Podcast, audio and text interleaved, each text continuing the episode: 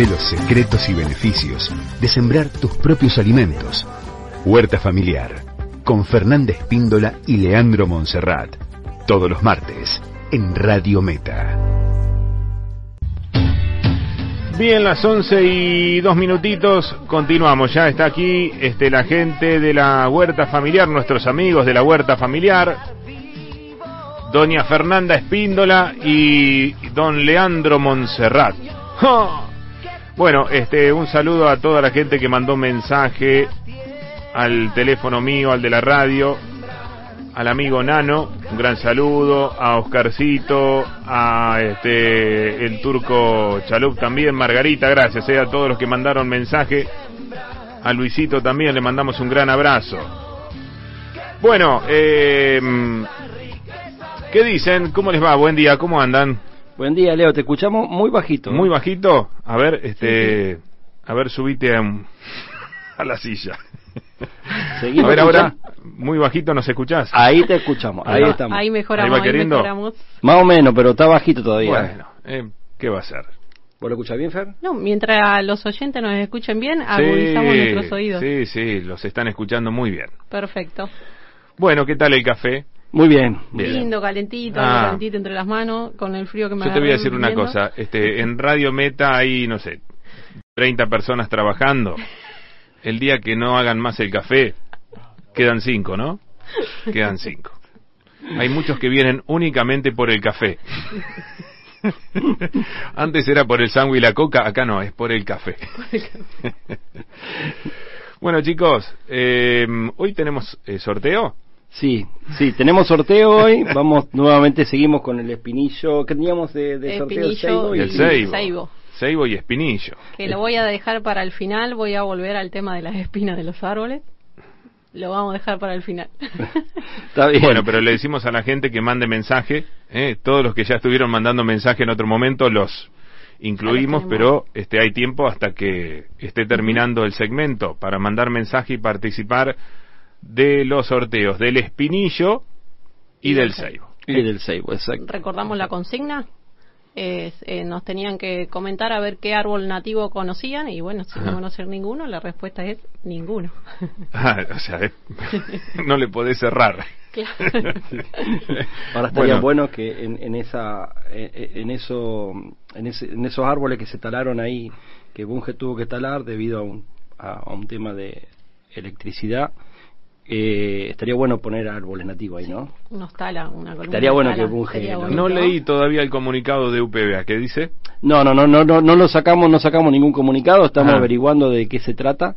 En realidad, no, varias, varios vecinos se contactaron con nosotros y nos preguntaron qué, qué había pasado, que Bunge taló casi 600 metros de, de barrera forestal.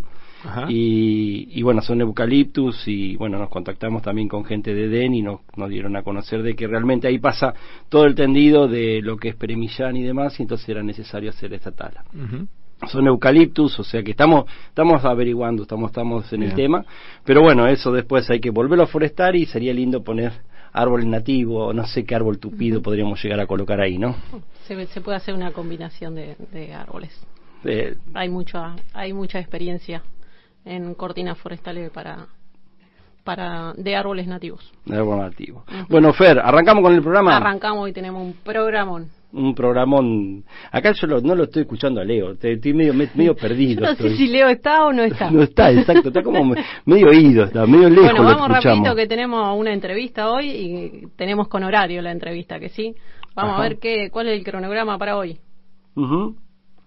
Te enganché tomando Me agarraste con el café. Bueno, voy con el, voy con el cronograma entonces. Vamos a repasar todo lo que sembrá en julio. Repasamos muy brevemente y muy rápido.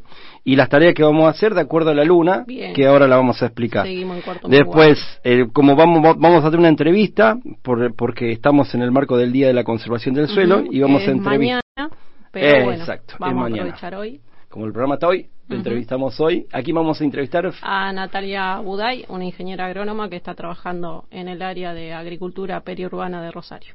bien. Y después vamos a seguir, vamos a desarrollar el cultivo de remolacha. Qué rico. Y exacto, sí, muy rico, con huevo. Y después, lo que respecta a aromática, vamos a desarrollar La el lavanda, cultivo, la lavanda. Te viniste de Con lavanda la hoy.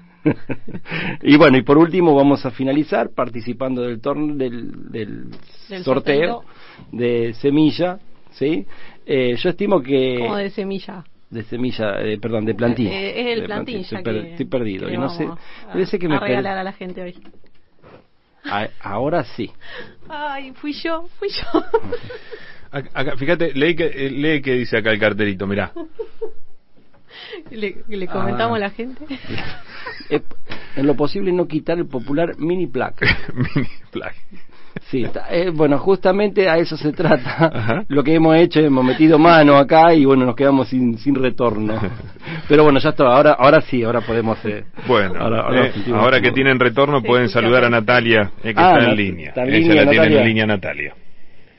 Buenos días Natalia, ¿cómo estás? Hola Natalia. Hola Fer, hola Leo, ¿cómo están? Hola, ¿qué tal? Buen día Natalia. Gracias, gracias por el contacto, gracias por esperarme un cachitito. sí, cómo no. ¿Cómo está Natalia? Bueno, Natalia, nosotros ya te pusimos en el flyer, ahí dimos la presentación, que te vamos a entrevistar porque mañana eh, es el día de la conservación del suelo. Eh, y bueno, queríamos eh, preguntarte, digamos, primero que nos, nos hagas una intro, digamos, a qué te dedicas, dónde trabajás, y después vamos a lo específico de la conservación del suelo, si te parece. Muy bien. sí, como para introducir, eh, me llamo Natalia Buday, eh, trabajo, soy ingeniera agrónoma, trabajo en, en la Municipalidad de Rosario, trabajo en la Facultad de Agronomía, eh, soy docente de Invertebrados 1 y es, una materia de la licenciatura en recursos naturales. Qué lindo. Y, bueno, este, en esta oportunidad me contactaron Fernanda y Leo para, para bueno, hablar un poco de, del suelo principalmente, de la importancia que tiene el suelo en, en bueno, en, en, la, en el desarrollo de toda la vida y cómo se relaciona también con nosotros, ¿no es cierto? Cómo nosotros nos relacionamos con, con el suelo, porque es un ida y vuelta, Bien. un feedback.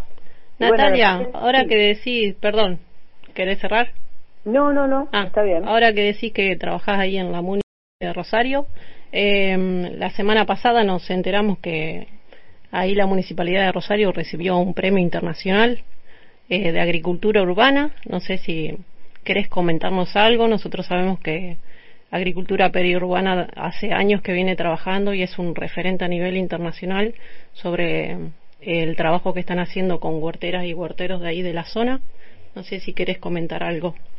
Sí, exacto. La verdad que tuvimos el, la, agradable noticia de, saber que Rosario quedó finalista y, ganadora de, este premio internacional, eh, lo cual es una alegría enorme, ¿no es cierto? Y, una oportunidad para, bueno, para poder mejorar el proyecto, darle otro impulso también al proyecto. Yo trabajo en el, en, en el periurbano, principalmente de Rosario, con productores hortícolas frutihortícolas y extensivos también. Y, y, bueno, la verdad que es un, un alegrón enorme este, este premio, por principalmente por eh, también por el reconocimiento que significa todo el trabajo realizado desde muchos años desde agricultura urbana y periurbana. Eh, bueno, es eso principalmente, ¿no? Que se reconoce a la Municipalidad de Rosario como, como una de las ciudades más resilientes del mundo Así que es, eh, la verdad que una alegría enorme. Buenísimo, sí, yo cuando lo vi me, me alegraba mucho más que nada por, por la, la primer cadena de toda esa producción, ¿no? Que son las huerteras y los huerteros. Eh, He participado en varios cursos y he tenido varios intercambios y realmente hay, hay mucho esfuerzo, hay mucho amor, hay mucho compromiso y mucha conexión con la tierra y que sí, por ese lado me puso realmente muy contenta. Tal cual, y eso también lo que decís, Fernanda, es fundamental porque sin el trabajo diario de todos los días de aquellos pequeños productores o productores más grandes que de alguna forma se vinculan con, con los proyectos estos de agricultura urbana y periurbana, la verdad que sin, sin ellos, sin es un premio conjunto, ¿no? Es también tal cual. Eh, sin productores no, no sería posible también haber logrado todo esto, ¿no? Así que, bueno, eh, ojalá que, que el retorno lo, lo, vean, principio, lo sientan principalmente ellos, ¿no? Este retorno, eh, el, premio, el reconocimiento y, bueno. Tal cual, y, y otra cosa que, bueno, hay otros eh, fondos posibles, digamos, de, de, donde uno puede costear ciertos proyectos, ¿no? Eh, claro, eso es un ejemplo, ¿no es cierto? Por ahí a, seguir nosotros para continuar en, en esa línea y, también un ejemplo para, para otros proyectos relacionados con el ambiente, para comunas, municipios, particulares, ONGs. Eh, bueno, es también eso, ¿no? Es ojalá que esto incentive a muchas organizaciones, ya sea gubernamentales o no, a, a, a generar, a moverse y a presentar, a animar a presentarse principalmente. Natalia, ¿qué tal? Natalia, una consultita. Eh, dos preguntitas se me ocurren ahora en el aire, así van, van a, medida que estaban conversando con Fernanda. Eh, respecto a la cantidad de gente que hoy en día estadísticamente eh, se maneja en Rosario, ¿existe algún número? ¿Tenemos algo de cuánta gente hace huerta hoy en día?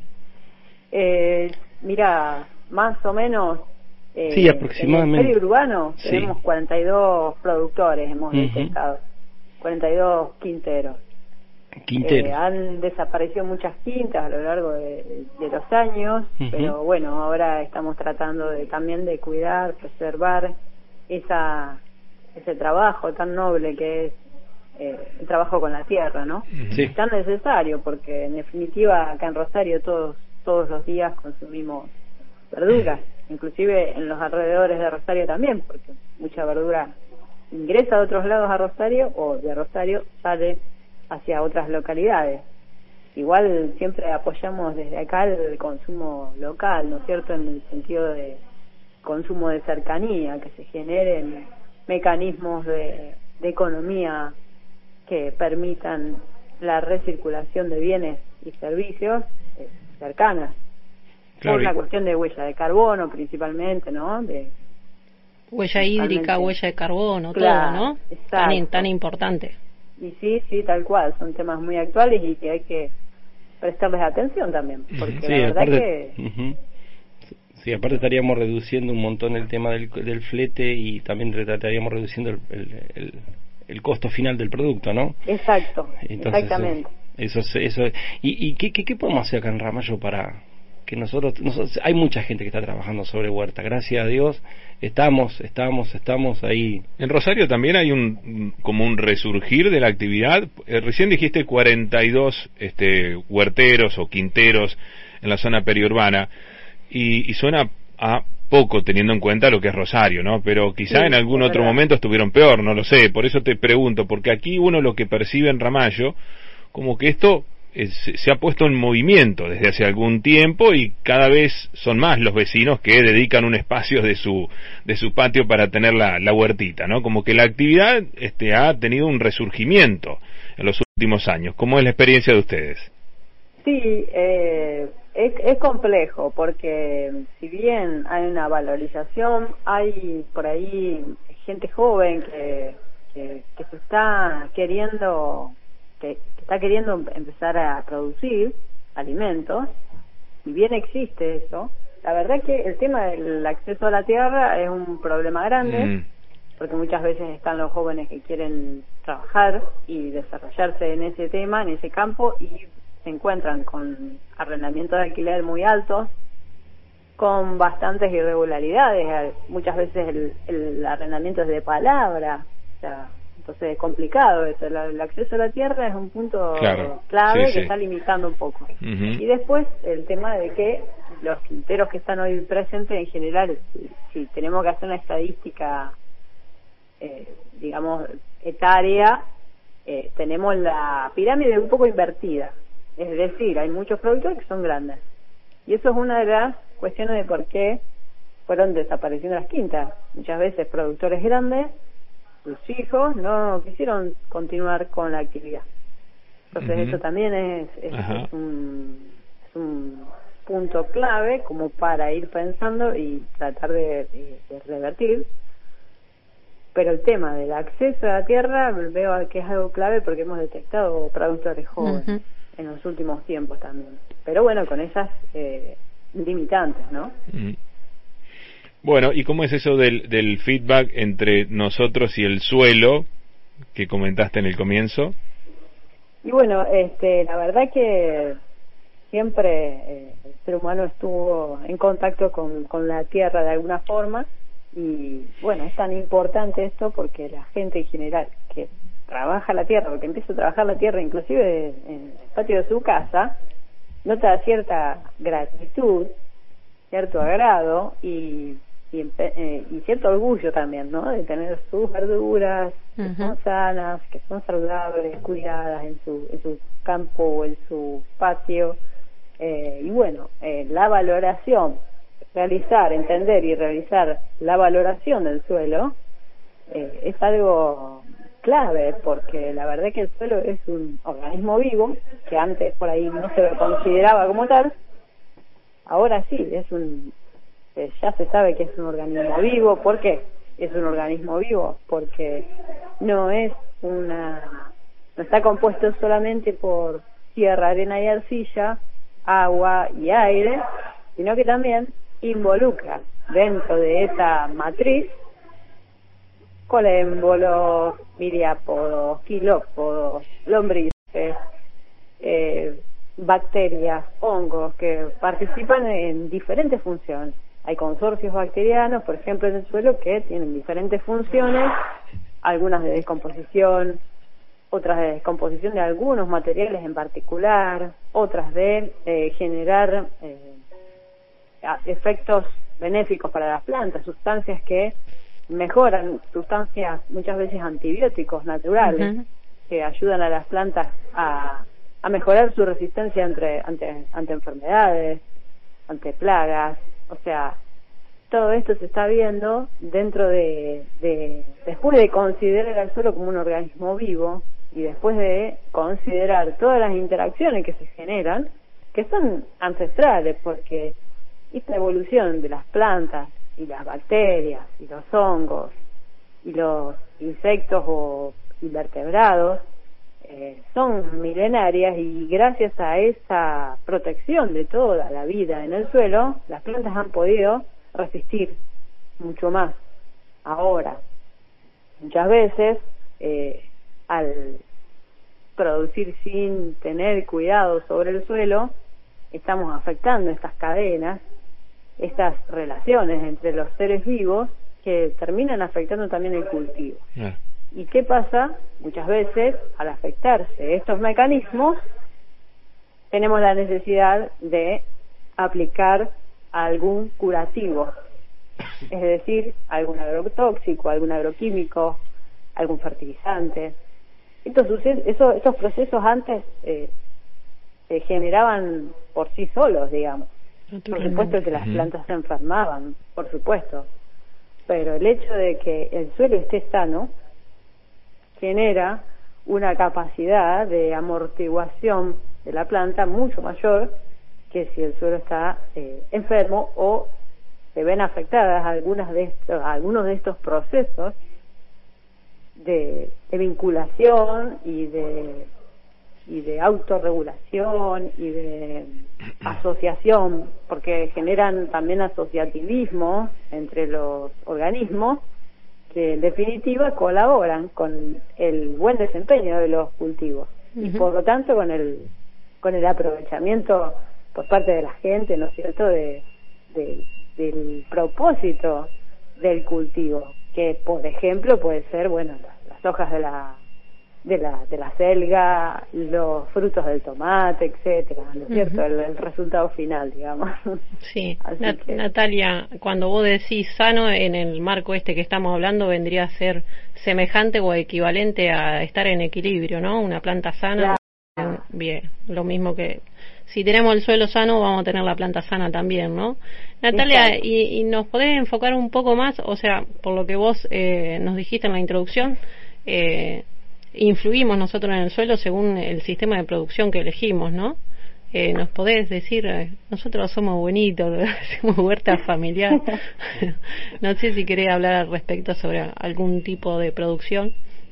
Sí, mira, sí, hoy hoy hay muchos tipos de producción diferentes, pero básicamente hay, por así decirlo, dos formas de producción que son bastante diferentes o, o contrastantes, por así decirlo, que es la producción convencional de, alimentos, en donde hay todo un paquete tecnológico que ya se desarrolló y se viene desarrollando durante muchos años, y que bueno, esa es, es una forma de producir que existe, y la otra forma de producir que también existe es la producción orgánica o la producción agroecológica, que no son lo mismo, ustedes saben, la producción orgánica requiere una certificación, la certificación la hacen, la llevan a cabo empresas privadas que son certificadoras de productos orgánicos y que tienen, bueno, esa función, que están reguladas por SENASA, deben estar inscritas en SENASA y reguladas por SENASA,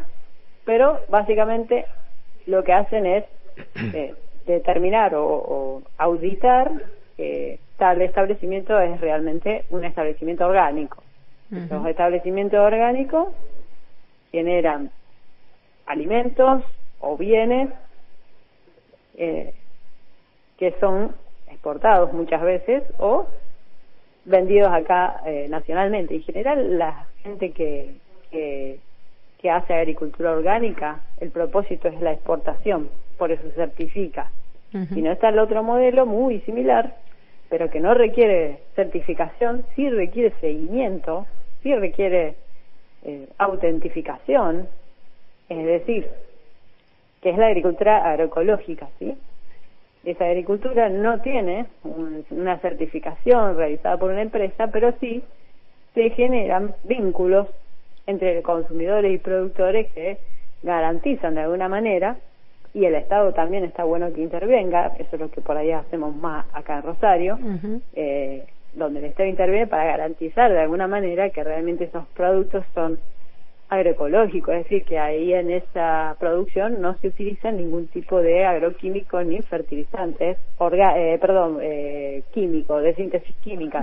Sí, se pueden utilizar productos biológicos autorizados por SENASA, siempre hablamos de productos autorizados por SENASA, y bueno, eso eh, está y esa forma de producir está también.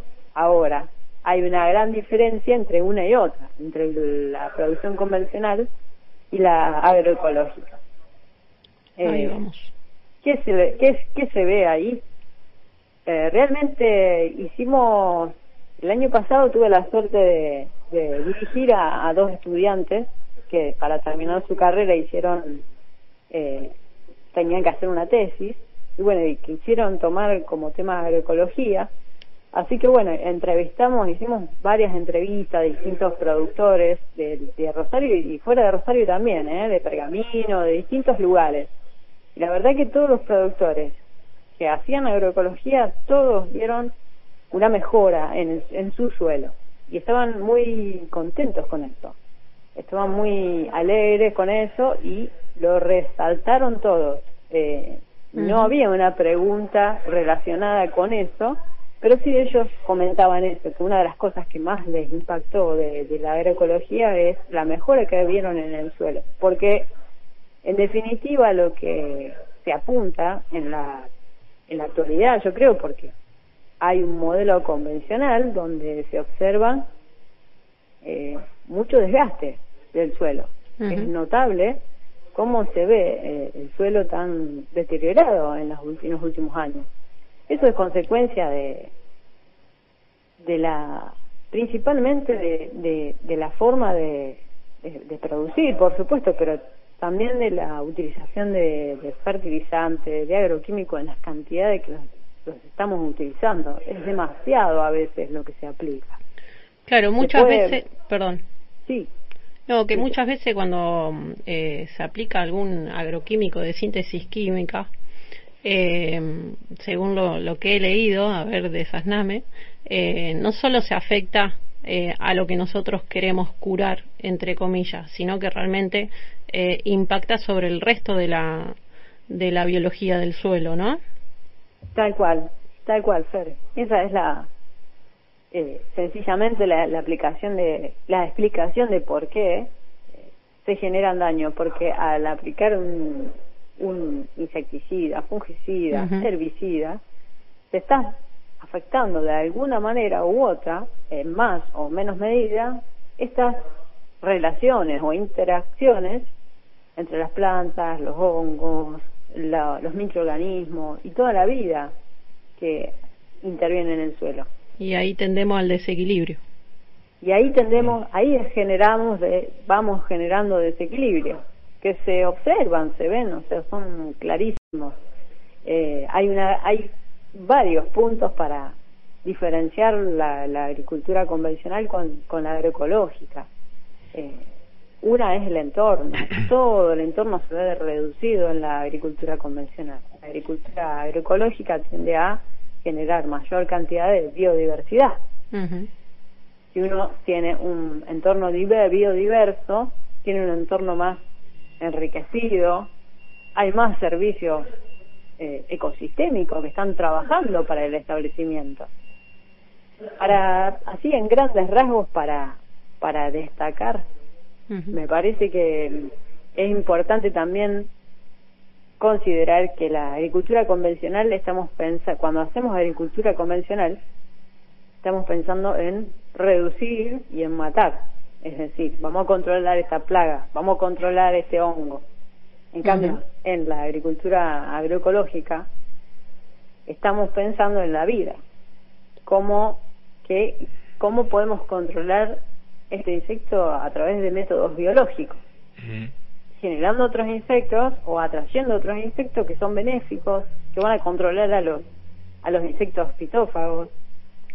Si hay el tema de los umbrales, se respetan el tema de los umbrales, no se aplica porque sí, sino que se espera a que realmente sea el concepto de plaga lo que esté afectando al cultivo como para hacer alguna, algún tipo de intervención, si no, no se interviene, se trata de no intervenir. Y realmente, cuando uno va viendo que no interviene tanto en el sistema, va viendo que, por supuesto que lleva tiempo para que se estabilice ese sistema, pero que uno se va dando cuenta que este cada vez tiene que intervenir lo menos. El sistema por sí solo se va como si fuera autorregulando, trabajando para el productor, para como servicio ecosistémico, ¿no es cierto? Para mantener esa esa dinámica que el ser humano realmente está haciendo una intervención, quiere alcanzar un objetivo, el objetivo por supuesto que siempre es el rendimiento, el máximo rendimiento posible, pero respeta ciertos límites. Claro. ¿No es cierto? Y eso es, eh, es muy importante también eh, considerarlo, eh, porque si bien los costos pueden llegar a ser menores en la agroecología, el tema de los rendimientos a veces pueden ser superiores a los convencionales, pero a veces también pueden ser un poco inferiores a los convencionales. No tanto, pero un poco inferiores pueden llegar a ser. Y aceptar eso es aceptar por así decirlo, la, la biología del ecosistema. está. Estar en sincronía. Tal cual, ahí está nuestra conexión. Claro, esto que, te el ser humano esté en sincronía con, con la tierra, con la producción, con las épocas del año, porque eh, hemos visto, por ejemplo, eh, el verano pasado, que fue muy seco, que han surgido plagas que realmente son difíciles de controlar. ¿Por qué? Por las altas temperaturas y la sequía. Por ejemplo, trip, arañuela, estuvieron, estuvieron presentes en los campos donde hacían agricultura convencional, estuvieron más presentes y generaron más daño. Mira. En los campos donde se desarrollaron agroecología, estuvieron presentes, sí, en algunos casi realmente era para realmente lo que hicimos documentar, porque sacamos fotos de un establecimiento y de otro porque no lo podíamos creer eh, era increíble. El, convencional no sabía qué aplicarle ya. Ya quería aplicar bombas directamente. y el agroecológico, le, íbamos a decir, ¿no tenés trip? Sí, hay algunos. Nos dicen, hay algunos, sí, pero no, realmente no lo podíamos creer. y bueno, eh, la verdad, esa es la, la diferencia entre Claro. las dos eh, agriculturas, Con- que realmente son, cada uno tiene que elegir qué, qué camino quiere tomar, digamos. Hasta cierto punto, porque llega un momento que acá, por ejemplo, acá en Rosario, se puede encontrar con ordenanzas que prohíben aplicaciones en Bien. Natalia, eh, habla tan pausado y claro, este, y es tan interesante la charla que da lástima interrumpirla, ¿no? Es eso. con, con un sistema, este, con un sistema se busca eliminar y con el otro eh, lo que se busca es relacionarse, ¿no? Potenciar. Eh, eh, Claro. Consensuar, este, llevándolo a, un plano social, si se quiere, ¿no? Este, en vez de pelear y eliminar, buscas relacionarte y buscar puntos de acuerdo y, y consensos, Claro. ¿no? Sería algo así. Exacto. Bueno, Natalia, te agradecemos mucho ¿eh? la entrevista. No, por favor, muchas gracias a ustedes. Eh, saludos a Fernanda y a, a Leo que están ahí trabajando mucho con con esta con estos temas que son bueno muy importantes para para la gente en general. Los temas son muy importantes. Esto de Sí. trabajando corre por tu cuenta. ¿eh? El único que trabaja acá en la huerta soy yo, después me dejan abandonado. Gracias Natalia por tu tiempo, la verdad que excelente, muy amable. Muchas gracias a Muchísimas, ustedes, muchísimas chicos. gracias, Natalia. Chao, que tengan buen día. Igualmente. Bueno, hasta ahí la charla con la ingeniera Natalia Buday. Ujú. Insectóloga. Insectóloga, mirá. No, pero excelente, ¿no? O sea, eh, lo que justamente llama la atención, ¿no? Decir, bueno, nosotros lo que perseguimos es que, que haya vida dentro de la huerta, ¿no? Y, Mm. y, y, y vos- El suelo, el suelo no es un pedazo de tierra. de- tal cual, tal cual. Es, eh, Es mucho más que un pedazo de tierra, pedazo de ¿no? tierra. Es todo un mundo, como explicaba ella claramente, y yo no me voy a meter ahí. es nuestro Voy a quedar empantanado. No, no, yo también, pero igualmente déjame poner un, un- Sí. porque el otro día estaba mirando en un canal alemán un documental. Ah, mirá, de- canal alemán. Canal alemán, DW, viste que está en el canal. Y, y vos sabés que decía que, bueno, eh, una de las personas que hacía agroecología decía por qué su pueblo, su, su suelo se estaba deteriorando, que ya no tenía lo mismo rinde y que ya estaba gastando tanto, tanto, tanto en, en fitosanit- en, en agroquímicos y demás, que en, en un momento dice, yo tengo que hacer algo. Y entre una de las, primero es eh, implementar todo lo que son, de- a- traer la biodiversidad, poner aromáticas y demás, y pero por otro lado él no aroma el suelo, ¿No qué? aró. Ah, no Ah, aroma el ajá. suelo. ¿Por qué? Porque se daba cuenta que con el suelo, arándolo de tanta, tanta, lo dañaba, lo levantaba, lo compactaba, perdía los microorganismos, el suelo al dar vuelta a la tierra y demás, entonces el suelo... Y entonces es- eso era, y a mí me, me impactó, y realmente habla... Y vos 15 estás seguro que decía eso, porque. Estaba en alemán. yo el otro día vi un canal No, turco. no, estaba, no, no, estaba en español. Yo el otro día vi un canal turco Sí. y no entendí nada. no entendiste nada. Así Y que no te puedo hacer ningún aporte. Déjame finalizar. Y había un desarrollo, habían hecho un desarrollo de un arado que cortaba longitudinalmente y ahí ponían la semilla, pero no levantaban la Mm. tierra, que es lo que justamente se persigue hoy en día en lo que es agroecología. Cuando hacemos los surcos, cuando agarro la pala, la idea es, como ya lo dijimos en la primera, en el programa número 3, El número tres. no hay que dar vuelta a la tierra, sino mm, clavar la pala e ir armando... Corte vertical. Corte vertical. Bueno, gente, 11 Bueno. y 35. Bien, 11 y 35. ¿Con qué seguimos, Fer? Qui- Quiero traer a... No, no te olvides del micrófono, Fer. Quiero traer a, a colación eh, que Natalia hablaba de la biodiversidad. Bueno, nosotros siempre estamos eh, hinchando ahí con que planten esto, que planten lo otro para aumentar la biodiversidad, pero bueno, hacer la conexión con la entrevista que tuvimos la semana pasada con Damián Boglino. Eh, que bueno, to- todos los que saben nos indican lo mismo, ¿no? Hay que aumentar la biodiversidad, sea del suelo o sea de, de lo que nosotros vemos eh, en la parte aérea, ¿no? Y bueno, eh, diversificando eh, las especies, nosotros en nuestra huerta también diversificamos eh, la población de, de todos estos microorganismos que nos contaba eh, Natalia. ¿no? ¿Me permiten un par de mensajitos? Así van Sí, anotando para el sí, sorteo. Acá, este, María Laura, Sica, eh, dice, este, hola, eh, Leo, Fernanda y Leandro. La semana pasada hablaron de los beneficios de las eugenias y no pude escuchar bien. Eh, no, que eran melíferas, que eran melíferas. Sí, sí, la dimos en la lista de las melíferas. Ah, bien. Eh, no sé si te alcanza la explicación, María Laura, si no después te paso el y teléfono. que de- el eucalipto es, es, es, de las mirtas. El amigo de Alberto me pasa una imagen, varias imágenes de su huerta, Bien. muy interesante, y de su este espantapájaros. Mira, hacía Bien. mucho que no veía uno. Qué bueno. Hacía mucho que no veía el uno. Eh, la- ah, está si te lo encontrás de noche te asustás, ¿eh? Me, me gusta, está muy muy linda. Aparte Sí. es linda la huerta. Le ¿Ves ha llevado, le ha llevado mucho tiempo este armar este espantapájaro, ¿eh?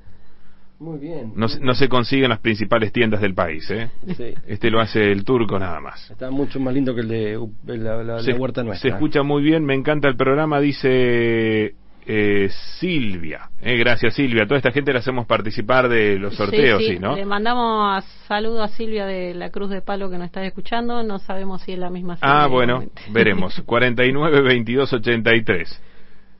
El teléfono de Radio Meta. No es mía, es de la escuela número 2. Ah, mira qué tramposo el turco. No es la huerta de él. Ah, es de la bien. escuela 2. Ah, la primaria. Bueno, que vaya a ayudar ya está, suficiente, Bien. puede participar. ¿Viste que todas las escuelas rurales están con un proyecto de huerta? El otro día lo contó Camaño. Es interesante eso, ¿eh? Sí, sí, sí, la verdad que sí. Lo vamos Antes era a- un clásico. Yo estudié en escuela rural y teníamos la- una mega huerta. Mira. Eh, que sí, en buena hora que se retorne con eso. Sí, eh, los chicos del CEA están trabajando en las Exacto. huertas rurales. Ujú. Sí, vamos a ver que si podemos contactarnos y que nos expliquen un poquito cómo están los proyectos, eso estaría lindo también. Ve- ve- ve- ve- vemos que se está diversificando por todos lados, La, ¿no? cam- la camisa era mía, dice el turco. La huerta no es de la camisa del espantapájaro. Bueno, vamos. Eh, bueno, entonces, ¿por dónde vamos, Fer? ¿Vos estás anotando las personas que están Eh, llamando? Yo sí, tengo me tres. recordaba el nombre de la persona que comentaba de la de la Eugenia, porque la anoté como María. Laura. María Laura. María Laura. María Laura, después tenés que anotar también tres más, Esteban, Bien. Andrés. Bueno, eh, siguiendo, vamos a recordar en qué luna estamos. Estamos en luna menguante. Y les comento a los oyentes, los que nos siguen, que siempre estamos ahí en, en contrario o en pelea con Leo, eh, con qué calendario nos manejamos, si el biodinámico o, o el calendario lunar de, de las cuatro lunas. Y bueno, eh, felizmente hoy coinciden. Hoy co- hoy coinciden. Hoy coinciden, Bueno. sí, sí, esta semanita coincide.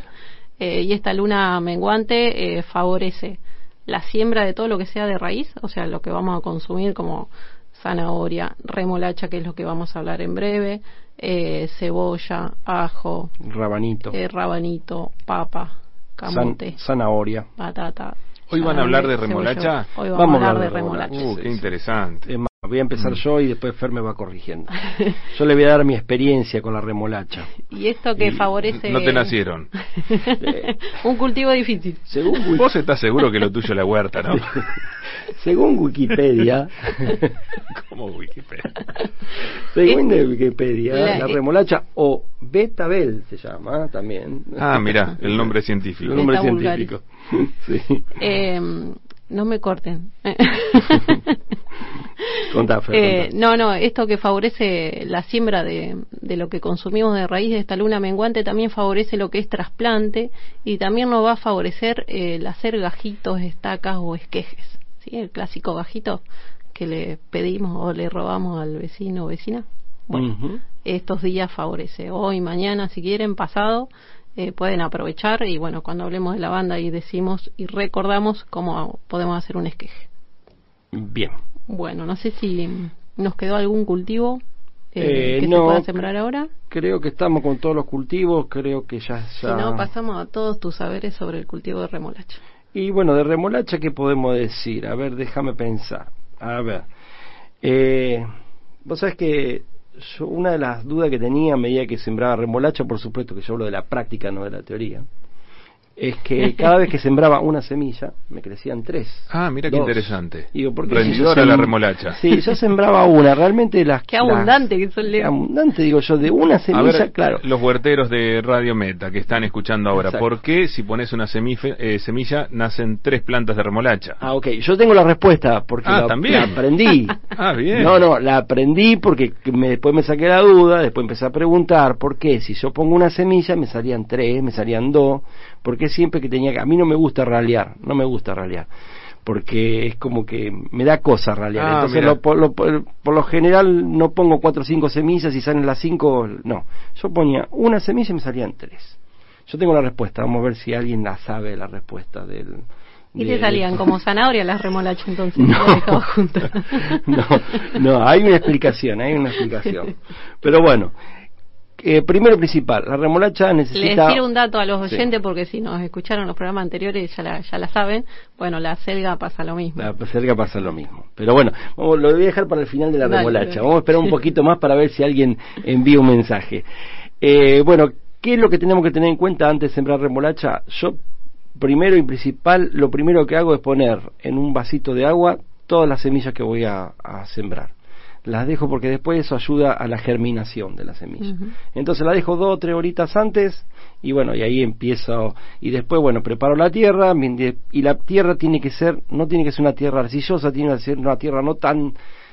eh, El clásico, ni muy muy ni tan ni tan. tan tan, o sea, no, no, no necesita una tierra como la zanahoria, que la zanahoria, si está un poquito dura, empieza a crecer para cualquier lado, te sale cualquier cosa, menos el formato de una zanahoria, o te salen los picles que me salieron a mí, ¿no?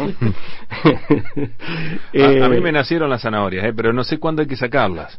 No, va, ¿Cómo va- me doy cuenta Más yo? o menos la altura de ¿cuánto ¿El qué? es, Más o menos, la altura de, las, de la planta. Ah, de la planta, me tengo Sí. que fijar en la altura de la planta. Eh, sí, yo No. le- ¿Cuánto hace que la sembraste? ¿Hace Falta, cuánto? falta. No, no me digas cuánto. Vos Igual- me tenés que decir cuándo hay que igualmente, sacarlas. Bueno, pero es, es Yo sa- mata tu curiosidad y revolver un Yo poquito prometí al el fin de del- semana ensalada rusa, tengo que... O sea que la zanahoria es como la remolacha, empieza a asomar el... Claro, por eso, yo arriba. veo ya, arriba se ve así. Eh, listo, ya, ¿Ya está? ¿La saco? ¿En Sacala y serio, Leo? No creo, eh, está muy En- grande. No, eh, mirá es muy grande. Te traigo la foto, ¿eh? Te traigo la Queremos foto. foto. Bueno, eh, vos, te- vos vas a tener la misma decepción que tuve yo. Cuando No, vi no, que arriba era así. No, y no. cuando meto la mano no había nada abajo. No me digas eso. Cuatro centímetros de No profundidad. la saco, no la saco nada, entonces. No la saqué. Dejala, dejala, hacer, dejala para la semilla. Bueno, eh, lo que se, o sea, la, la, la remolacha primero, se puede sembrar hasta en verano, pero no se aconseja. Lo mejor es ahora, esta época. Le ¿Ahora? gusta el- sí, ¿Ya? Le gusta, sí, sí. ¿Le gusta Hasta el frío? cinco- le gusta el frío, le gusta el frío. La remolacha le gusta el frío. Y el lugar tiene que ser un lugar soleado o semisombra. No, no, no, no hay problema con eso. Eh, lo que el, el error que he cometido es cuando lo haces en un suelo muy compacto. Entonces es bueno también poner un poquitito de arena, ¿no? Sí, arena o, o las clásicas hojas que nosotros eh, recordamos, eso favorece mucho lo- la estructuración del suelo y aparte que lo deja mucho más livianito y bien gordito. Porque es más fácil de, sacar comida. después. Eh, eh, sí. ¿Cuál es el problema? No, Decís eh, el error no, que no. cometí. No, cuando cuando dejas el suelo que se te compacte mucho, eh, que el, el cultivo no te crece bien, no te crece Ah. no, no crece, no, no Ah, se desarrolla, entendí, la raíz no se desarrolla. Claro, es demasiado el esfuerzo que Podemos habilitar un, concurso de espantapájaros porque acá Me este, encanta. No, no, vos no sabés los nunca viste un A- a ver. espantapájaro. Nada, después No, es una cosa increíble. Podríamos hacer un mirá, concurso te de adelanto, mirá lo que pone el amigo acá, dice, esta es nuestra es, es nuestra espantapájaras. Ah, espantapájaras. Es ella, es ella. Eh, pero- Está pero- bien, No, pero está escucha, bien. ahora viene lo mejor. Dice, no sirve para nada, pero nos da alegría tenerla. Y mirá lo que es la espantapájara. Es hermosa. La verdad, yo también la tendría. Mirá, Está Eh, genial. es una, está genial, está, está genial. Ah, podríamos hacer un Maestro, concurso Sí, de un maestro, un maestro, me encantó. No, es cierto lo que dice. Gracias, no sirve Nico, para eh. nada, Un abrazo grande. ¿Quién lo envía? ¿Nico? Nico, sí. Eh, Vos sabés que es cierto que no sirven para nada los espantapájaros, ¿eh? Solo he comprobado. Los horneros se ríen, se paran arriba de la cabeza. Le hacen caca. No, no, no sirven tampoco los CD, los CD tampoco sirven. Ah, ¿tampoco que- los CD? No, no, a mí no me sirvieron. Lo que sí sirve es un hilito colgado y, y después los eh, pedacitos de telas Ajá. que, que, que Los retazos. los retazos de tela. Eso es lo mejor para espantarlos, para que no se roben las semillas los los, los amiguitos de, Me de Leo encantó el Santoro. espantapájaro de, de Nico, eh. por ahora es el ganador. Por ahora va ganando ese, pero vamos a habilitar un concurso. Eh, bueno, la profundidad del cultivo tiene que ser más o menos dos veces el tamaño de la semilla, o sea, Ujú. se, se estima un poquitito, un centímetro. Medio centímetro, Medio centímetro. superficial. Bien superficial, ¿sí? La distancia entre eh, líneas, o sea, si hacemos dos líneas de, de, remolacha, tiene que ser más o menos entre 20 y 30, ce- entre 30 y 40 centímetros. Y la distancia entre semillas, o sea que va a ser la distancia entre las plantas, más o menos unos 20 centímetros. ¿Sí? Así le dejamos espacio para que se puedan desarrollar y tengamos una excelente remolacha. Eh, Bien, yo voy a hacer una acotación porque vos dijiste que yo te iba a ir corrigiendo. Dale, corregime, corregime. Pero no, pero déjame terminar algo, capaz que me Dale, voy a corregir con dale. eso. Viste que yo dije, vamos a tirar una línea, tiramos una línea, tiramos otra línea y tiramos otra línea. Tres líneas. Hacemos tres líneas de entre 30 y 40 centímetros. Ujú. Eso es lo que digo yo No, hacerlo, está ¿no? Y después la separación entre semillas, más o menos 20 centímetros. Te estudiaste todo. No, no, no, es, es la experiencia, es la experiencia, esto es experiencia. La separación Y entre línea y línea, dijiste cuánto? entre- Perdona, no te estaba 40. escuchando. 30 a 40 centímetros. Entre línea y línea. Línea y línea. Bien. Exacto. Y entre semilla y semilla, unos 20 30 centímetros. Depende de tu Entre remolacha. Si vos, vos crees que la, la, la positividad que le diste a esa semilla va a ser, dale 40 centímetros. Yo quiero va comer ensalada de remolacha el fin de Va semana. a ser muy grande. Y, y, y yo lo que le voy a recomendar a la gente, que no cometan el error que yo cometí. Otro error más. Pero vos escucha, ¿por qué no escribís un libro de los errores no, en no, la porque huerta? justamente Errores en la huerta. Errores en la huerta. es, sembré todo junto y después tenía tanta remolacha que no sabía qué hacer con tanta remolacha. Entonces ¿Por hay qué que no me llamaste? Entonces lo que hay que hacer es sembrar un surco, una hacinadas las línea, remolachas.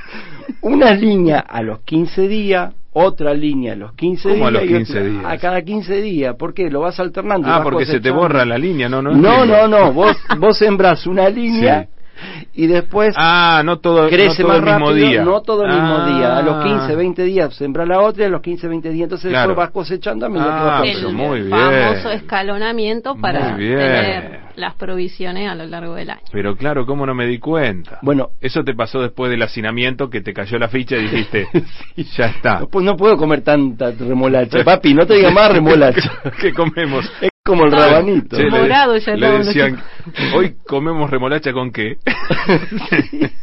con rabanito. bueno, Bueno. eh, vamos todos con la ¿Qué remolacha. me iba a corregir, Fer? No, no, yo quería comentar que hay variedades de, de remolacha que eh, son más apropiadas para la época fría. ¿Cómo y variedades de otras- remolacha? Ujú, y hay otras ¿No variedades. es una sola la remolacha? Ya, ¿Cuántas va- cosas Un día me vamos a ustedes, hablar sí? de, de lo que es un híbrido, de lo que es una variedad y de Ajá. lo que es la, la especie original. Bueno, ¿y Eh, entonces cómo es? Pero bueno, que hay también eh, variedades de remolacha adaptadas a la época calurosa, digamos. Ajá. Sí, solo, solo eso. Perfecto, lo otro leo. La, la, la remolacha que sembramos hoy, ¿cuándo la tenemos para la ensalada? Tres meses más o menos. Tres meses. Sí, sí, 120 sí, días. 120 días. Ideal. Ideal. Va, ve- viene, viene ideal. Eh, el riego tiene que ser mode- moderado. Mm, la vamos a ver germinar a los 10, 15 días. ¿Y por qué de una semilla salen tres plantas? Uh, Los mensajitos no están qué llegando. va. A mí me llegó por privado, un amigo me mandó, me mandó un Osvaldo, me mandó una amiga, me mandó Le mandamos un gran saludo a, Osvaldo. ¿Babaglio Eh, sembró remolacha? Babalio, Porque sí, si a vos y- te y- nacieron tres de una planta, a Babaglio 46. No, de medio kilo. Medio kilo la remolacha. No, me dice glomérulo. Las, eh, capaz que Fer lo sabe desarrollar mejor, pero lo cierto es que la semilla de una remolacha se llama glomérulo. Dentro de ese glomérulo están las semillas. Ah, es lo como una cápsula. Corto. Si es la semilla se llama glomérulo, entonces adentro no están las semillas. No, bueno, el- se llama el- glomérulo, en la se cápsula. le llama fruto. Ah, el fruto. Ah, El fruto es lo el que parece una semilla no es una semilla, es un glomérulo. Exacto. Adentro están las semillas. Exacto. Que no recordaba que Y- el nombre del fruto era glomérulo. ¿Viste, Fer? Mira Viste que estás aprendiendo Gracias. conmigo. Esta ¿no? tarde voy a ir al vivero a comprar glomérulos de remolacha. Bueno, Me va, también va está- a abrir los ojos así él. Me das unos glomérulos. Eh, Vos sabés, Fer, que, que la selga también, ¿no? La selga también tiene los Sí, glomérulos. sí, sí. Por ahí la selga también viene con dos o tres semillas, ¿sabes? Ujú. ¿No? En general son cuatro, pero bueno, a veces depende del poder germinativo que tengan. eh, y germinan dos, tres, pero hasta cuatro tenemos. Por eso es que es un cultivo que tenemos que ralear. Y a veces ralear, lo, dijimos creo que con el rabanito hace un par de programas, eh, no es que lo cortamos y lo tiramos. Ese, esas hojitas tiernas de remolacha son riquísimas de rabanito, lo que sea, se pueden consumir. Lo mismo que la remolacha cuando ya la cultivamos, que ya tenemos la, la cabeza bien formada. Eh, las hojas también son se pueden consumir, se puede consumir la penca aparte o todo junto, como ustedes gusten. Ahí experimenten o le consultan a, a Juan y Cariboni. No, no, las hojas de remolacha son riquísimas. Le mandamos un gran saludo a Juani, eh, que se está recuperando. Se Ah. contagió Juani, así que le Uh. mandamos un gran abrazo. ¿eh? Saludos y pronta recuperación. Acá Agustino nos manda saludos también y quiere participar por el arbolito. Ah, ¿El mira. arbolito? Ah, Sí, bien. Cintia también y Marisol también. ¿Quién está anotando? Ahí las anoto. Anota Fer. O, eh, también está Oscar, anotalo Esteban y Andrés. Eh, bueno, para finalizar con la remolacha, a ver qué me queda.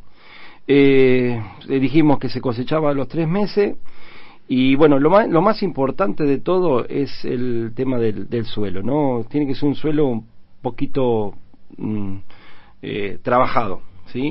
Eh, no tanto compostado, si tiene estiércol mejor, eh, el riego no hay que llenarlo de agua, pero sí tiene que tener un riego moderado, le gusta mucho la humedad. Eh, y bueno, y, y después eh, no hay que ponerlo con la selga, ni con la espinaca, ni con la lenteja, ni con el poroto, ni nada, lo- ni con el tomate, porque son, eh, son sus asociaciones dañinas. Mira. Se lleva muy mal. La pegué el año La- pasado cuando se la- sí. bueno, bien. Y una acotación que podemos hacer también, porque hay oyentes que nos están escuchando, por eso son oyentes. Catalina, Catalina y Fidel desde Buenos Aires mandan saludos. Mira, ¿eh? besotes para Catalina y Fidel. Muy bien, están escuchando también. Ay, ¿Cómo hacemos para enviarle? ¿Cómo hacemos? Anotá Catalina y cómo hacemos para poder enviarle el. Bueno, yo mandé, mirá, desde el programa salieron papa del aire, gracias a mi papa del aire, que todavía no hablamos de la papa del No aire. hablamos todavía de la papa pero del aire. Me, me pidieron de San Fernando, lo mandé con mi hermano para allá. Me, pidieron de Jujuy y mandé uno para Necochea. Lo mandé por correo argentino, papa del aire por correo argentino. Se fueron volando. Se fueron volando para allá. Ya germinada y todo, las dejamos preparadas. Eh, volviendo a la acotación que quería hacer, es que la remolacha, porque hay mucha gente que tiene su, su huerta o está experimentando con su huerta en macetas, ¿sí? Entonces la remolacha en un recipiente de 30 centímetros, en una maceta, tarro o lo que fuere que quieran utilizar, eh, con una profundidad de 30 centímetros va a funcionar bien. Ujú. 40 centímetros también funciona, si fuera zanahoria. Mira, Nicolás hizo zanahorias en eh, conserva. Dice que quedan bárbaras. Sí, eh, bueno, yo no, quedé- no me quedaba otra, porque era muy chiquita las Claro. cosas, exacto. Mm. Eh, no, no, quedan bárbaras. Yo lo hice en pickle. Que le- Eh, eso, eso estaba apuntando, que le salieron pequeñas también y las hizo así, sí, en conserva. Exacto, y quedan muy ricas, sí. Muy aparte tienen un gusto y son, si son de la propia tierra y, y son la verdad que quedan, es como la papa. La papa también, no he tenido suerte, pero son unas papitas muy pequeñas y la verdad que son muy ricas, tienen un gusto. ¿Las del aire? La- no, no, papa, Ah. la papa común. La papa común. eh, Las de la tierra. La de la tierra, un espectáculo. Lo único que sí, justamente se- hay que trabajar mucho el suelo y es difícil trabajar Mm, mucho el suelo. Cansa. No, hasta Bueno, que me eh, avivé Gracias a Nicolás por este estar aportando permanentemente. ¿eh? Bien, Esa es la buenísimo. idea. Bueno, ¿qué nos queda? Eh, ¿Es otro Eh, Nico? Porque ya había anotado. No sé, no sé, no, no sé. Eh, nos queda eh, Mm, no, la banda. No queda la banda. Ajá. Vamos con la lavanda. Bien ahí. Bueno, hablando de esto de la biodiversidad, eh, una de las aromáticas, eh, una de las más difundidas tal vez, eh, junto al romero y la caléndula puede ser. Eh, bueno, es la lavanda, ¿sí? Eh, generalmente la, la tenemos eh, reconocida en los jardines, ¿sí? Y aparte tiene un montón de usos, sea como comestible o como medicinal. También es la gran particularidad que tiene que es relajante, calmante. Ah, mirá sedante. qué bien. Sí, sí, se arman las... Tomate un té de lavanda. Sí, tal cual, una Eh, así te serenás un poquito. dicen. estás. Eh, como me dijo Francesco esta mañana. ¿Qué te pasa? Estás un poco alterado hoy. Te levantaste nervioso. Yo estaba apurado porque no llegábamos a la escuela. Un genio. Y, y- y me- y me captó, viste, que está. y ahí me hubiera dicho Francesco, tomate un té de lavanda. Te falta Así te desayunar con lavanda, papi. Perdón, ¿eh? No, no, está, está perfecto porque coin- coincide ahí. Le vamos, a, le vamos a preparar un plantín de lavanda para Francesco. Para el papá. bueno, la lavanda, como decíamos, eh, la podemos tener en la huerta, ¿sí? Va a ocupar bastante la lavanda. eh, consideren eh, un metro veinte a metro cincuenta de diámetro por un metro de alto también. Eh, es una planta de las que nombramos como melíferas la semana pasada, o sea que van a traer las, las abejas no le tengan miedo a las abejas, y te va para Catalina y para Fidel, no le teman a las abejas. eh, y bueno, también van a traer muchos eh, insectos entre las mariposas que, que, nos gustan tanto, ¿no? Que son tan llamativas.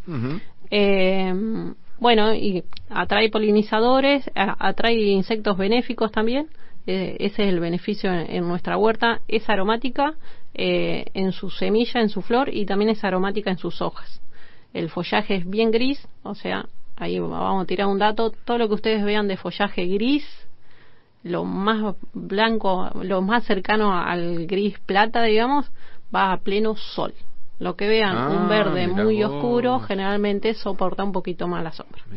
Entonces la lavanda, el curry, otra que nombramos, la santolina, eh, ¿qué otro más leo? A ver, eh, la, la, artemisa, o sea, el ajenjo también, quieren pleno sol porque su follaje es un, es un verde muy grisáceo. Entonces, pleno sol y también quiere decir que es poco agua. Ah, mira, también eso. Y la poco sol poco sol, y agua. poquita agua, eh, y eh, quieren, o sea, soportan la mayoría, pero ahora hago la, especificación para la banda, soportan suelos pobres, como se dicen, ¿sí? Ah. Poco fértiles, poco gordo, con poco compost. ¿sí? La lavanda en particular, si le generamos un, un sustrato muy rico, muy rico en nutrientes, posiblemente no nos florezca que es lo que más queremos. Mira vos, qué bárbaro. Entonces, en el, en el peor rincón soleado de la huerta, ahí lo vamos a poner donde tiramos la tosca, lo que sea ahí, ahí vamos a poner la lavanda. Mira si yo que la cuido. Qué bárbaro, che, cómo se aprende con ustedes, ¿eh? Nunca hubiera imaginado. Ahora entiendo por qué mi lavanda está tristoña.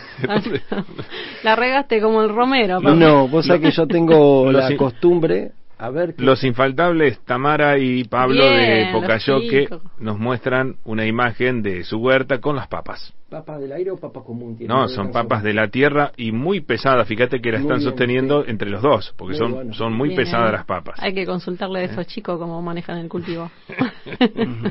sí, la papa son de la, Estas son de la tierra. le comento a los oyentes, Leo se le cayó la pera cuando vio la foto de la papa. Bueno, gente, eh, algo 58, tenemos dos minutos. Vamos, ¿De la lavanda? ¿Está bien ya con la lavanda? Ahí vamos a cerrar para que aproveche la amigos y enemigos de la lavanda.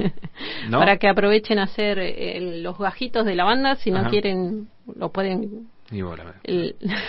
Ni bola. No, estoy viendo me la lavanda, sí, como dijiste. Fernando me dice, me manda otro mensaje más para participar del sorteo. Bien. Eh, anótalo. Fernando está desbordado hoy. Como es, eh, no, que pueden, la lavanda es muy, tiene mucha difusión, lo pueden conseguir en cualquier vivero de acá de, de Ramallo. Eh, y si no, pueden eh, implementar el, el famoso gajito, ¿sí? Que van a cortar un trozo de lavanda que tenga 10 a 12 nudos, que ya estuvimos explicando, los nudos son donde se insertan las hojas, ¿sí? Entonces cuenten eh, 11 nudos, entonces van cortando gajitos eh, de esa cantidad de nudos. Después de esos nudos van a sacar de la parte inferior de ese gajito eh, lo que corresponde a 3, 4 nudos, ¿sí? Y esa parte que pelaron la van a poner en tierra, ¿sí? La van a clavar y la van a poner en tierra y eso lo, lo riegan para la lavanda una vez a la semana, le hacen un, rieguecito eh, y esperan, media sombra y esperan y al mes pueden empezar a hurgar un poquito en la tierra a ver si ya hay eh, raíces emitidas, porque donde pelamos ahí la, las hojitas en los nudos son células totipotentes y ahí van a, van a emitir las nuevas raicilias. Bueno, con eso cierro yo. Cerramos el capítulo de la lavanda. Entonces esta tarde cuando voy al vivero tengo que, lavanda, no tengo que pedirle eh, lavanda y como me dijiste de la remolacha, ¿cómo se llama lo que parece un grano pero no es un grano? Los glomérulos. Una semilla, no un grano. ¿Cómo? ¿Glomérulos? Glomérulos. Glomérulos. Eh, dame un glomérulo de remolacha y una lavanda. Y entonces... Ah, Leo está bien, bien, para que sea democrático. La persona dice, lavanda te doy, lo otro, el otro anda a buscarlo al otro vivero y como dijiste no, no, me queda ¿eh? no me queda vos sabés que no se consigue con esto de la pandemia no con lo de la pandemia yo te puedo traer A ver. Lo que tengo sí es remolacha, te dice. No, no. Bueno, eso. ¿Estamos ya para el sorteo? Sí, estamos para el ¿Falta sorteo. alguno? Es más, acá estamos. eh, vamos a hacer el sorteo. ¿Te lo recuerdo? ¿Te Qué falta alguno? No, ya estamos, creo que estamos Tamara, todos. ¿la anotaste? Fernando. Sí, estamos. María Laura, Alberto, Silvia. Bien, acá en base a los números que estamos ahí, vamos a generar un número al azar eh, para que vea. Vamos. Estamos haciendo el sorteo a Ahí través de está, internet. El número al azar salió en primer número porque tenemos dos, dos Ah, el de arriba dice 4. Cuatro. Y el de abajo dice Siete. 7. El número 4 quién es? ¿4 quién es, Fer? Cuatro, Nico. Y el Nico. 7, El el número espantapájaro. 7 quién es? Y el siete, Marisol. Marisol. Marisol. Ahí Eh, tenemos Nico y. Marisol los ganadores. ¿Y quién se lleva el espinillo? ¿Quién, el- Ah, que, Ah, que se peleen ten- entre eso- Nico y eh, Marisol. Eso lo tendrías que haber dicho antes, ¿no? Después del sorteo. Ya está. Bueno, Ya está. sortea verde sí. A ver quién, quién- que se comunique Nico y Marisol, que tal vez. Y si los dos dicen ellos- Seibo, eh, y si bueno, los dos dicen- conseguimos a Seibo, no hay problema.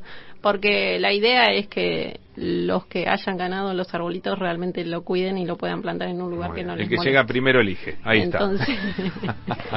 Después nos comunicamos con ellos. No vengan ahora porque no están acá, ¿no? Sí, los tengo Ah, lo- arriba de la camioneta. Ah, ¿los tenés acá? Sí, ¿Lo sí, dejamos en ¿Lo la dejamos acá en la radio? Eh, sí. Sí. ¿Sí o no? Sí, sí, lo dejamos acá. Lo dejamos acá, ok. Ah, pero acá Nico dice que está en Navarro. No llego a... Ah, Nico, Dice qué que, le, que, grande, le, que le dona a Marisol. Así que Marisol se lleva espinillos y, Y- y cosas. Mirá Bien. vos, yo te entendí que eras de Navarro, no que estabas en Navarro. Claro, Nico está, se sumó a nuestro grupo de Ah, huerta. Ah. Nico está en su nuestro. No lo habíamos no Tiene lo que había ver la compostera que tiene Nico Sí. y, Ah, y sí, la huerta bueno. que tiene Nico. Bueno, muy, Nico. muy buena. Este, gracias eh, por estar ahí prendido. Gente, Bueno, so- después eh, vemos qué hacemos con todo esto. o podemos sortear y con los que quedan, ¿o no? ¿Puedo, ¿Puedo hacer el nuevo sorteo? Dale, bueno, dale. este- Ahí va, Pará, pará, pará, Leo, ¿Qué ahí le, va, ahí qué le toca a. Marisol? A Marisol le toca el Seibo. El Seibo. Dale. Bueno, Y- vamos por el espinillo. El número uno por el, El espinillo número uno es... es- el número... Déjame ver. Sí. Ahí voy, para que justo Marisol me dijo que quería el Seibo, bien ahí. Bien. Agustino, bien ahí para Agustino. Agustino. Bien, Agustino, se lleva el espinillo. Ahí para que lo ponga en la huerta. ¿Sí? Genial, genial, genial. ¿Estamos, gente? Estamos- Buenísimo, todos conformes. Todos contentos y felices. Nos vamos, gracias, No, eh. gracias, Leo. Fer, Leandro, muy lindo, muy interesante todo. Me gusta porque la gente está ahí prendida y siempre sumando experiencias. Seguimos con la huerta el próximo martes, ¿de acuerdo? Sí, vamos a consultar sobre la caña con ruda la semana que viene. Que siempre me olvido Ah. de consultarle a los oyentes. Ah, muy bueno. ¿Cómo la preparan? Tal cual. ¿eh? Y nosotros nos vamos. ¿eh? Gracias a todos por acompañarnos. Que tengan una excelente jornada y no se olviden que mañana estamos otra vez ocho y media como siempre. Chau, chau.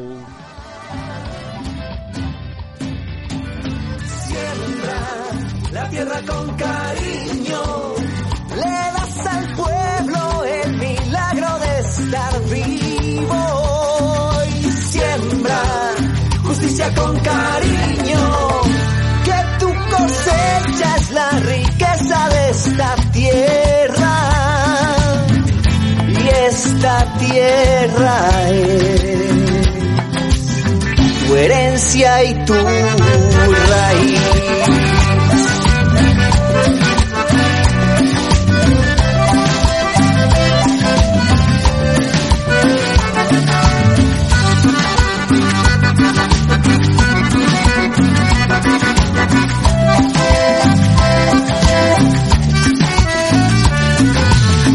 Quiero que sepas que tus manos